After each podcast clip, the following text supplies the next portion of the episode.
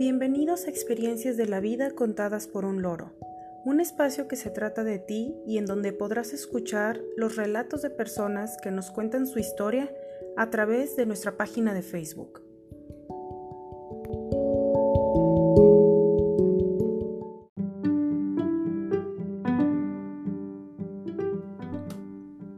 Hoy es 16 de mayo de 2020 y dedicamos este décimo quinto capítulo a Experiencias de Mamás, donde podrán escuchar historias de mujeres que nos cuentan acerca de su experiencia de ser madres.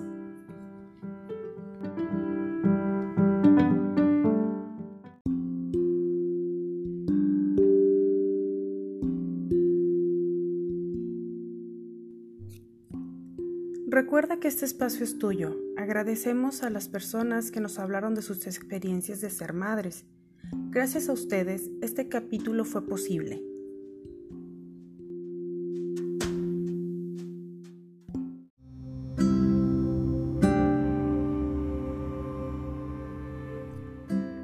La primera historia es de Nicole, quien la envía desde Columbus, Indiana, y dice así.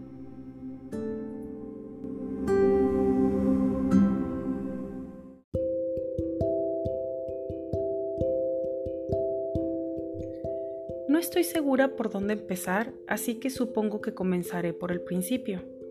A menudo la gente se sorprende cuando les digo que mi transición entre no tener hijos y luego tener uno fue un ajuste difícil para mí.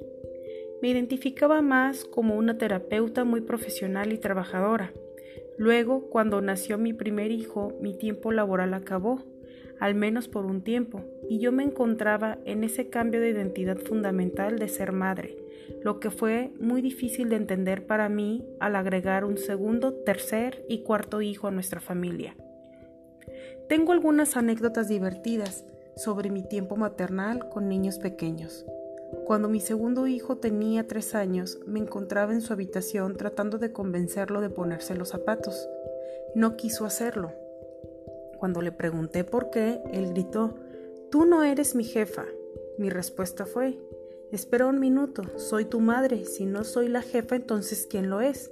Su respuesta fue, Rebeca, ella es mi jefa. Rebeca era su hermana dos años mayor que él. Ahora, si pudiera dar un consejo a las nuevas mamás sería, si puedes, ve de compras sola. Cuando estaba embarazada de mi segundo hijo, estábamos de compras en una tienda y mi hijo mayor se fue corriendo tan rápido como sus piernas de tres años se lo permitían. Estaba en pánico, no quería perderlo de vista y no podía ir tan rápido con mi embarazo de nueve meses. Afortunadamente, él tenía puestos unos pantalones viejos. El elástico se rompió y se le cayeron hasta los tobillos. Eso lo detuvo. En otra ocasión, cuando estaba embarazada de mi cuarto hijo, fui de compras con mis otros tres niños.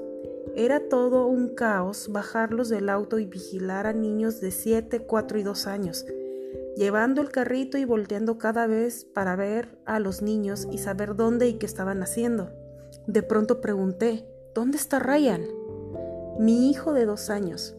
El corazón se me cayó a los pies y dije, ¿qué hago? Luego mi hija dijo, mamá, él está justo ahí señalando directamente debajo de mi vientre embarazado que bloqueaba mi visión.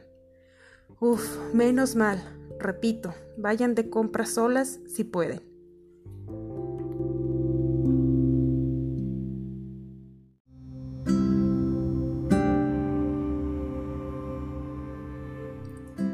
La siguiente historia es de Priscila, quien la envía desde Monterrey, Nuevo León, y dice así.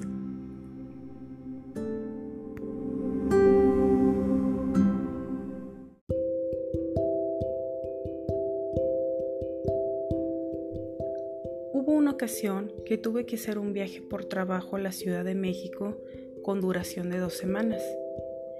Desde antes de que mi hija naciera hasta después de su nacimiento, yo siempre estuve trabajando. En ese tiempo me encontraba con la lactancia.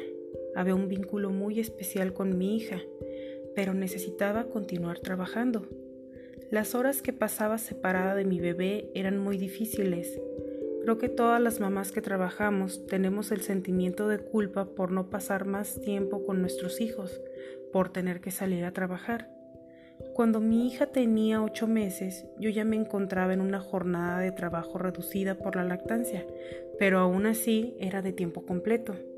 En ese momento se presentó una oportunidad en mi trabajo en la que yo podía incorporarme a un proyecto y tener una oficina propia. Esto iba a exigir más sacrificios de mi parte, pero al final me daría el beneficio de poder pasar más tiempo con mi hija. Debía cumplir con muchos requisitos mismos que fui obteniendo poco a poco, hasta llegar al último, el más difícil, ir a México por dos semanas para tomar la capacitación del nuevo puesto.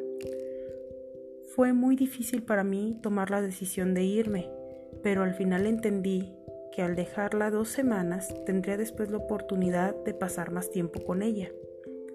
Esos días fueron demasiado complicados. En la primera semana tuve que ir al médico porque tenía episodios en los que me faltaba el aire y sentía taquicardia. El médico me indicó que era una situación emocional, que todos mis malestares eran por estar separada de mi hija. La siguiente semana fue más difícil aún.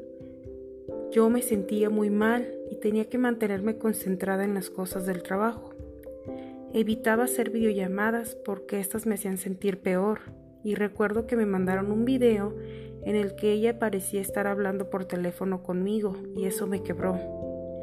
Cuando se llegó el día de regresar a casa, yo, que había hecho todo lo posible por mantenerme en una sola pieza, ya estaba ansiosa por volver con mi hija. No había dormido bien una noche antes. Mi vuelo salía a las 8 de la mañana.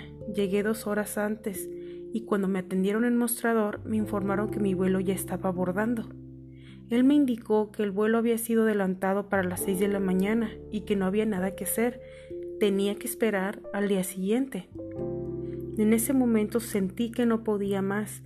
Había hecho un gran esfuerzo para mantenerme bien, solo porque sabía que ese día iba a volver a casa.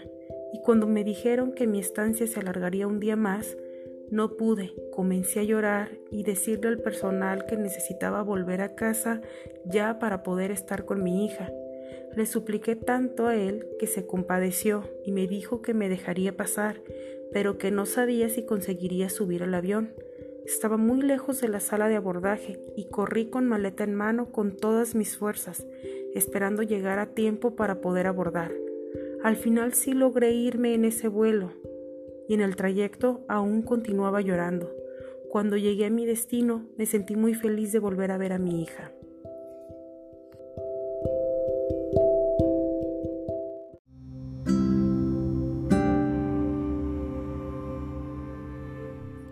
La siguiente historia es de Lisbeth, quien le envía desde Monterrey, Nuevo León, y dice así.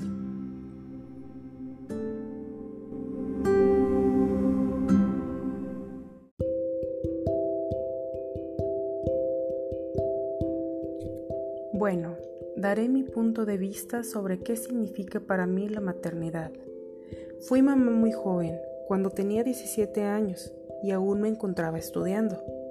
El papá de mi hija era de la misma edad que yo, pero tristemente, por ser menor de edad, en mi tercer mes de embarazo, su madre decidió enviarlo a otro estado, evadiéndolo de su responsabilidad. Fue así como yo terminé mi embarazo sola. A pesar de esto, no me queda duda del amor que él y yo nos teníamos, y puedo decir que mi hija fue producto de ello. Si alguien me preguntara qué significa la maternidad, creo que es el reto más grande para una mujer, porque pienso que a partir de que das a luz, tu alma, tu vida y tu mente se dividen en dos, porque se sale tu corazón y ese corazón es tu hijo, tu motor, tu vida, es todo. Yo solo tuve una hija, previamente a ser mamá. Cuidé a mis hermanos, soy la segunda hija de cinco. Por cosas de la vida, mis papás trabajaban y yo cuidaba de mis hermanos desde los cinco años. De esta forma, voluntaria o involuntariamente, tuve un curso de maternidad desde pequeña. Cuando me embaracé, pienso que decepcioné a mi mamá, porque ella esperaba algo más de mí. ya que yo todavía me encontraba estudiando. No fue precisamente por mi hija, sino porque me embaracé muy joven. Creo que le di un golpe duro. La maternidad es lo más bello, grande y fuerte que puedes vivir.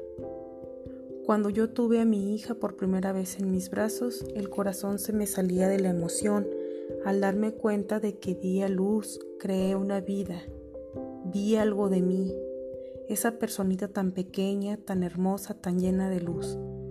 A pesar de que me encontraba en un momento difícil porque tuve que lidiar con mi embarazo sola y enfrenté altas y bajas emocionales, no me arrepiento de haberla tenido ella fue un punto de lanza para muchas cosas. Ser madre es un compromiso enorme desde el momento en que decides de qué manera vas a educar a tu hijo y qué herramientas le darás para la vida. Yo agradezco mucho que mi madre nos decía de niños, en la vida hay tres palabras mágicas que te abren todas las puertas. Gracias, por favor y con permiso. Nos quedó tan grabado que de igual manera se lo enseñé a mi hija. Le inculqué modales. Pienso que un hijo saca tu mejor versión. Cuando mi hija tenía cuatro años, decidí independizarme de mis padres. Dejé los mochis Sinaloa y me fui a Monterrey, sin conocer a nadie. Comencé a trabajar para una buena empresa. Pienso que Monterrey es un lugar para progresar. Considero que gracias a eso mi hija es más regiomontana que mochitense. Fue difícil para mí trabajar y buscar en dónde dejar a mi hija. Tenía una vecina a quien decidí encargársela. Desafortunadamente, ella había perdido a sus hijos en un accidente meses atrás, por lo que solo se quedó mi hija con ella tres semanas, ya que noté que su tristeza se transmitía a mi hija. Luego se la dejé a otra vecina que también tenía una hija de la misma edad que la mía. En una ocasión llegué por ella y escuché que estaba perdiendo la paciencia. Le decía que si no comía no me volvería a ver. Sentí un nudo en el corazón, me aguanté y toqué a su puerta para recogerla, y mi vecina no me hizo ningún comentario al respecto. Cuando me llevé a mi hija y le conté lo que había escuchado, ella me dijo que era común que ella le dijera cosas así, que por eso intentaba hacer todo lo que le pedía con tal de volver a verme. Eso me desgarró y me hizo buscar a alguien más para encargarle a mi hija. Tenía otra vecina que era de Durango. Desde lejos se veía que era una mujer muy de hogar. Tenía hijos hombres ya un poco más grandes. Por comentarios de otras vecinas supe que ella decía que le agradaba a mi hija pues la había visto varias veces cuando íbamos a pagar la renta de la casa en la que vivíamos, y a ella le encantaba que mi hija siempre la saludara. Sin conocerla y teniendo miedo de que tuviera hijos más grandes, hablé con ella y aceptó encantada de cuidarla.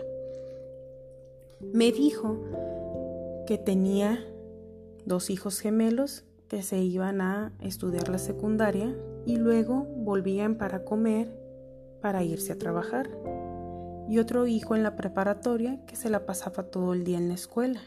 Entonces me tranquilizó saber que ella pasaba el mayor tiempo del día en su casa sola. Ella fue quien me la cuidó por muchos años, fue de las mejores decisiones que tomé. Ella realmente quiso y quiere mucho a mi hija, me la cuidó muy bien.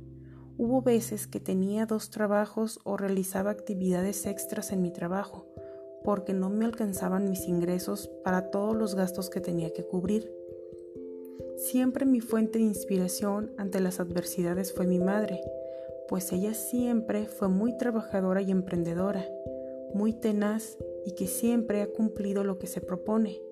Ella me enseñó que si no vas a hacer algo bien, es mejor que no lo hagas.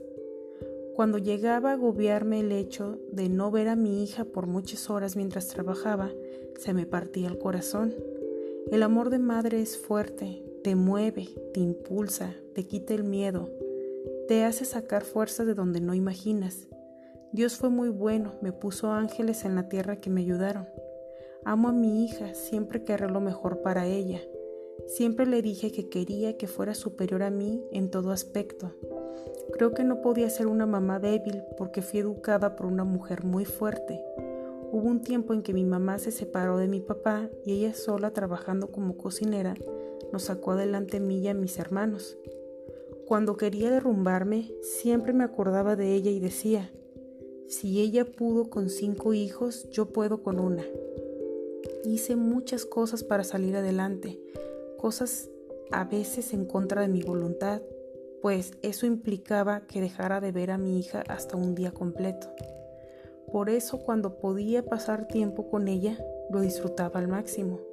Llegué a prometerle que si se portaba bien y cumplía con sus obligaciones en la escuela, yo la recompensaría llevándola al parque todo el tiempo que quisiera, hasta que ella se cansara.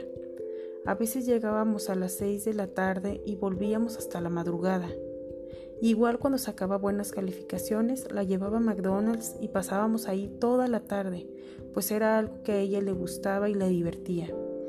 Mi mamá me enseñó que siempre que prometiera algo a mi hija debía cumplirlo, fuera bueno o malo, que siempre cuidara mi credibilidad. Con esa idea he vivido mucho tiempo, enojada o contenta le he prometido muchas cosas y se las he cumplido. Por difíciles que hayan sido los obstáculos que se me presentaron en la vida, le he cumplido a mi hija la promesa que hice cuando nació que nunca le faltaría nada, cosas como comida, vestido, calzado y educación. He podido llevarlo a cabo. Hoy por hoy digo que no sé qué papel he hecho como madre, pero siempre lo hice con mucho amor y mucha dedicación, pidiéndole a Dios que nunca le faltara nada. Siento que no hice ni el mejor, pero tampoco el peor papel como mamá. Siempre me movió el amor hacia ella, buscar una superación y brindarle otra clase de educación. Mi papel como mamá me rebasó a lo que yo me imaginé cuando vi a mi hija por primera vez, principalmente en el amor y la preocupación. Ella me hizo abuela a los 19 años. Es algo que no esperaba. Me dolió mucho porque se encontraba estudiando la carrera de criminología. Siempre fue muy buena en la escuela, pero luego ella me dijo que no quería estudiar, a pesar de lo bien que le estaba yendo. Me cayó de sorpresa que se fuera de casa con el papá de mi nieto. Y en su momento no lo comprendí, pero luego recordé que quizá ese había sido el mismo dolor que yo le había dado a mi madre. Traté con todas mis fuerzas de que ella no sintiera eso de mí y la apoyé en todo su embarazo. Le indiqué que si quería podía seguir estudiando. Cuando mi nieto nació descubrí que una mujer tiene un amor infinito por dar. Amo a mi hija profundamente, pero ahora que soy abuela, puedo decir que un nieto es lo más hermoso que uno puede tener. Los nietos vienen a complementarnos, a sacar lo mejor de nosotros. Tiene a sus padres para educarlo y a mí para consentirlo. Fui abuela a los 37 años. Amo profundamente a mi nieto, él es mi vida. Fue un poco difícil, hubo obstáculos para sacar a mi hija adelante, pero Dios fue bueno, me dio fuerza y sabiduría para hacer todo lo que fuera necesario por ella. Actualmente, mi hija vive con el padre de su hijo. No quiso volver a estudiar, pero trabaja y me da orgullo ver cómo es su papel de madre con mi nieto. La maternidad es lo mejor que me ha pasado en la vida. Si no hubiera tenido a mi hija, no habría conocido a mi nieto. Espero que ella le dé mucho amor. Quizás si a ella le preguntaran qué me faltó a mí como mamá, podrá decir que amor o tiempo, pero el amor siempre existió. Hice muchos sacrificios con el tiempo, pero siempre buscando ofrecerle lo mejor. Para ser mamá no hay palabras exactas, pero es lo mejor que una mujer puede vivir.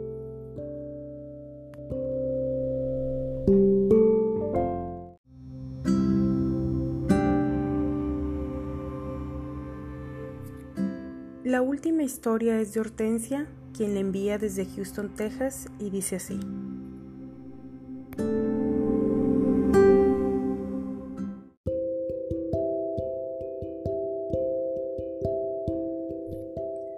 Para mí, ser mamá me cambió la vida completamente. Me convertí en madre en abril de 2012 de un niño precioso. Me aventuré a todo lo nuevo que venía.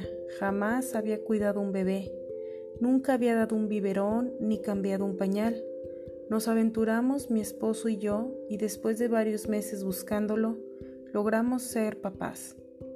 Cuando él nació tuvo algunos problemas de salud como alergias, al principio por situaciones de ambiente y posteriormente en alimentos. Yo estaba en ese entonces con la lactancia, tuve que dejar ciertos alimentos para poder seguir alimentando a mi hijo con mi leche, pero todo esto no fue suficiente y tuvimos que cortar la lactancia. Empezamos con leche especial y alimentación más adecuada para él, ya que las alergias le generaban infecciones, molestias respiratorias y problemas de estreñimiento. Fueron muy difíciles los primeros años con él. Cuando tenía dos años decidimos que era necesario operarlo de las adenoides. Fue de las veces que más he estado preocupada por estar él tan pequeño.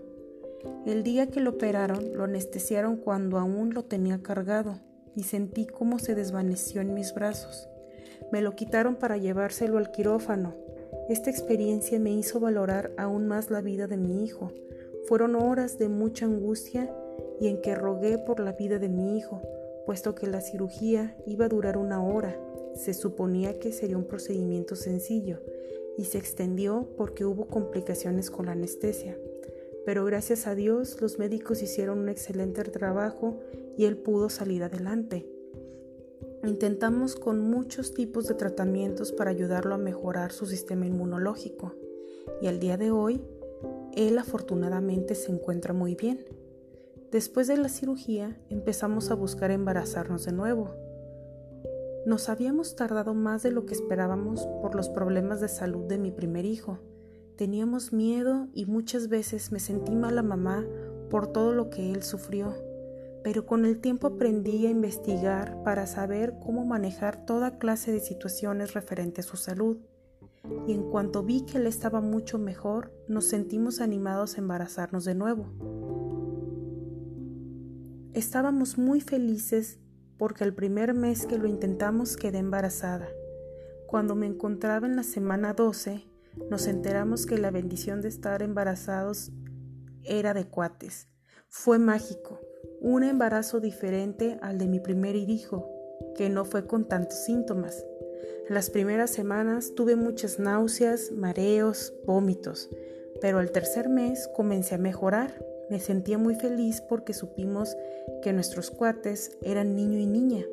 Disfrutamos mucho esa parte del embarazo. Todo iba bien pero en junio de ese año mi padre falleció. Muchas cosas se me vinieron encima, estuve muy estresada y entré en depresión. Mi cuerpo perdió defensas y en mi quinto mes de embarazo comencé con infecciones recurrentes. A las 29 semanas mis hijos tuvieron que nacer. El 7 de agosto de 2014 nacieron Emma y Jorge, pesando alrededor de 1 kilo 100 y 1 kilo 300 Estuvieron en incubadora, intubados. El doctor logró sacarlos adelante, pero luego comenzaron a estar mal de nuevo. Tuvieron muchas complicaciones en sus órganos, con las infecciones que yo les transmití. Lamentablemente, uno de ellos falleció el 21 y el otro el 24 de agosto. Fue un golpe muy duro para mí como madre perderlos. Tuve oportunidad de cargarlos únicamente cuando ya no tenían vida. En la incubadora solo me dejaban tocarlos con guantes porque estaban muy frágiles. Es el dolor más fuerte que he sentido en mi vida. El haberlos perdido fue una experiencia que me hizo crecer como madre, como mujer, como esposa y como hija. Valoré mucho tener a mi hijo Daniel y que él estuviera bien. Luego decidimos que no tendríamos más hijos pero al final solo Dios sabe lo que sucederá en nuestra vida. Mi hijo empezó a pedir hermanitos. No se conformaba cuando le decíamos que tenía dos hermanitos en el cielo. Nos volvimos a embarazar en el 2017 y nuestra sorpresa fue que otra vez esperábamos cuates. Esta vez eran dos niños. Fue un tiempo que tuve mucho miedo, ya que se trataba de un embarazo complicado, con muchos meses de reposo absoluto y con muchos medicamentos. Incluso mi esposo aprendió a inyectar para que yo no tuviera que moverme para nada de casa. Fuimos muy felices de tener a las 36 semanas a Eduardo y Enrique. Fue una alegría muy grande que llegaran a nuestras vidas, después de la tristeza que sufrimos por la pérdida de mis otros dos hijos. Le agradezco a Dios por ser la madre de cinco niños, dos en el cielo y tres conmigo. Los amo con toda mi locura y pasión. No hay día que no pidamos por nuestros hijos en el cielo. Le agradezco a Dios por todo lo que aprendí, por todo lo que he pasado. Haces todo por ver felices a tus hijos, por educarlos, para que sean alguien de bien, por darles un buen futuro. Es una responsabilidad muy grande ser madre. Jamás lo cambiaría por nada. Alguna vez pensé, ¿por qué no me embaracé antes? Porque al principio me dediqué a trabajar mucho y tener seguridad económica. Pensaba que me había tardado, pero no, Dios sabe los tiempos. En este momento soy una mamá muy feliz y plena. Se puede decir que se sufre mucho por la pérdida de un hijo, pero vivirlo, sentirlo y superarlo es distinto. Es una bendición tener hijos, son un regalo, son un préstamo. Hay que educarlos y guiarlos por el camino del bien. Con todo mi cariño para mis cinco hijos, Daniel, Emma, Jorge, Enrique y Eduardo.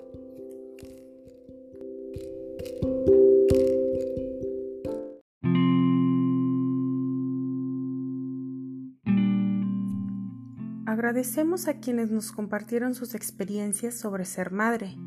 Les adelantamos que el tema de la siguiente semana será Ataques de risa en los peores lugares. Ya estamos ansiosos por recibir y relatar sus historias. Felicitamos a los maestros que el día de ayer celebraron su día. Deseamos que todos ustedes, sus familias y seres queridos se encuentren a salvo. Envío un saludo a mi familia y amigos. A pesar de la distancia, siempre están en mi mente y corazón. Que tengan todos un excelente día. Muchas gracias por escucharnos. Esto fue Experiencias de la Vida contadas por un loro.